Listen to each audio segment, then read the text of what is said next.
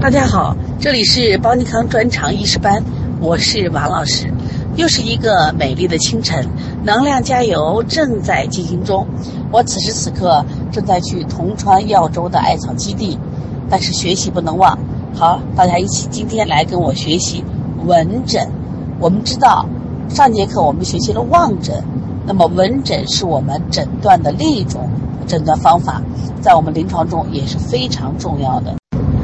闻诊包括两个方面，一个是听声音，一个是嗅气味儿，这都属于闻诊包括内容啊。听声音里边，我们包括了音哑与失音。音哑与失音，我们分为金石不明和金破不明。哎，这个怎么理解呢？我们的金石不明属于实症，一般得了心病的，哎，我突然声音哑了，或者没有声音了。这是指的是外邪息肺，或者是痰湿壅肺所致，这属于金石不明，一定记住，这属于实症啊。另外还有一种就是经常的啊嗓子是哑的，或者声音出现这种不能说话的失音，这久病阴哑或失音，属于阴虚火旺、肺肾精气内伤导致，这属于虚症，临床叫它金破不明。我们很多小朋友啊。就是一开学一上学或上个体育课，嗓子就哑了，这种属于我们第三种类型，叫暴怒喊叫或持续的高声宣讲，伤及了喉咙导致的阴哑或失音，这属于气阴耗伤所致。所以每一种阴哑它都是有这种病因病机的。另外，像妇女在妊娠时期会出现阴哑或失音，因为这是胎儿健长压迫了肾的络脉。导致肾精不能上溶于舌咽所致，可分娩以后它就好了。你看这四种的阴哑与湿音，每个背后根的病因病因是不一样的。因此我们老讲，一定要探求疾病背后的真相，这才是最根本的治疗方法。不要什么我阴哑我就吃一个什么板蓝根冲剂就好了吗？不一定的。因此我们通过听声音，再结合。他这个得病的环境以及他的病程，我们就可以判断，他到底是心病的阴哑，还是久病的阴哑，还是暴怒喊叫导致的。当然还有妇女怀孕引起的，所以他的病因不一样，一定要细细分别。下来重点来了啊，在我们听声音里边，听语言，语言里边有四大语，你看啊，叫占语。正声、读语、错语，通过这四大语，我们可以辨别他得了什么样的病。首先，我们来看占语。所谓的占语是神志不清、语无伦次、声高有力，这属于热扰心神的实症。正声神志不清，语言重复，时断时续，语声语声低弱，心气大伤而心神散落的虚症。独语呢，这自言自语，喃喃不休，见人语止，首尾不续，说明心气虚弱，神气不足，或者是气郁痰阻，蒙蔽心神所致，属于阴症。那错语呢，神是清楚，但语言时有错乱，雨后自知言错，它也是神气虚，心气虚弱，神气不足，但是呢，它属于这个虚症。如果是因痰湿淤血、气滞阻碍心窍所致，属于实症。这四个雨呀，也是我们考试的一个高频考点啊。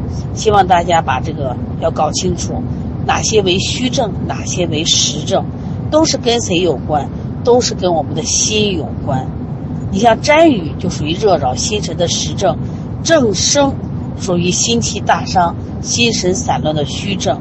独语和错语，你看读有阴有实症有虚症啊，仅仅是心气虚弱属于虚症，如果是气郁痰阻这种蒙蔽心神就属于实症。另外呢，我们看一下呼吸与咳嗽，这也属于闻诊里面我们能听得见的啊。首先听咳嗽声，这个希希望我们大家好好学。我们在儿科临床里面，这个最常见的病就是咳嗽。有一种咳嗽，就是我们本身肺上的问题。当然，像鼻后滴漏，它也会引起咳嗽；像胃食管反流也会引起咳嗽。过敏性疾病也会引起咳嗽，所以我们一定要会听咳的音来判断它是哪方面引起的咳嗽。那咳嗽呢？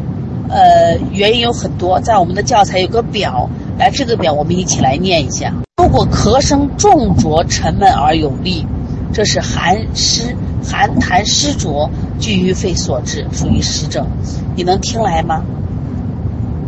咳声轻轻低微而无力，这是久病肺气虚损所致，属于虚症。咳声不扬。痰稠色黄不易咳出，是热邪犯肺所致，属于热症。可有白痰，量多易出，是痰湿阻肺所致，属于实症。干咳无痰或少痰，要么是燥邪犯肺，要么是阴虚肺燥所致。那么下来说一下百日咳，咳声它是短促的，呈阵发性、痉挛性，连续不断，咳后有鸡鸣样的回声。并反复发作的为顿咳，又称为百日咳。考虑风邪与痰相搏引起的。如果咳声有犬吠，伴有声音；如果咳声有犬吠，伴有声音嘶哑、呼吸困难，是肺肾阴虚、易毒攻虎所致，多见于白喉。这里啊，注意，你看这个白喉是犬吠，百日咳呢是鸡鸣一样回声，或者叫露嘶。就考题，就说考露丝声啊，这个要搞清楚的。另外还有一个干咳无痰或少痰，要么是燥邪犯肺，要么是阴虚，所以不能都是阴虚，有的时候燥邪也会引起干咳，一定要分清楚啊。我们经常用一个词来描述白狗炖鸡，白狗就是白喉，炖鸡就是炖咳啊，用这种啊简单有趣的方法求大家记忆。那今天呢？其实我们这里边的重点挺多的啊，内容虽然学的不多，但是重点多。第一个，我们的语言的四大声：占语、正声、读语、错语，这是个考点。另外，金石不明、金破不明，这也是个考点。当然，重点在哪？在我们的咳嗽声以及它对应的症，这是肯定的，在我们临床中帮助也很大。而且呢。关键考点很多，因为很很容易这个混淆。我也希望大家把这一段都背下来，有在临床上帮助你去更好的去诊断。另外，我们还有在会员课上还有一个专门是听音的这个课程啊，就教大家怎么去听肺的肺罗音啊，湿罗音、干罗音，这其实都是训练大家闻诊。你看西医的这个儿科大夫，他一定会听诊的。对于我们来说，呃，中西医合并的社会，我们学点这种听诊也是挺重要的。另外，我们医师班将来考助理医师的时候，都会考到听诊这样的一个知识，所以大家可以把这个听一听。所以千万不要小看闻诊，就一听他咳嗽声，我们就知道他什么病，那你就很了不起啊。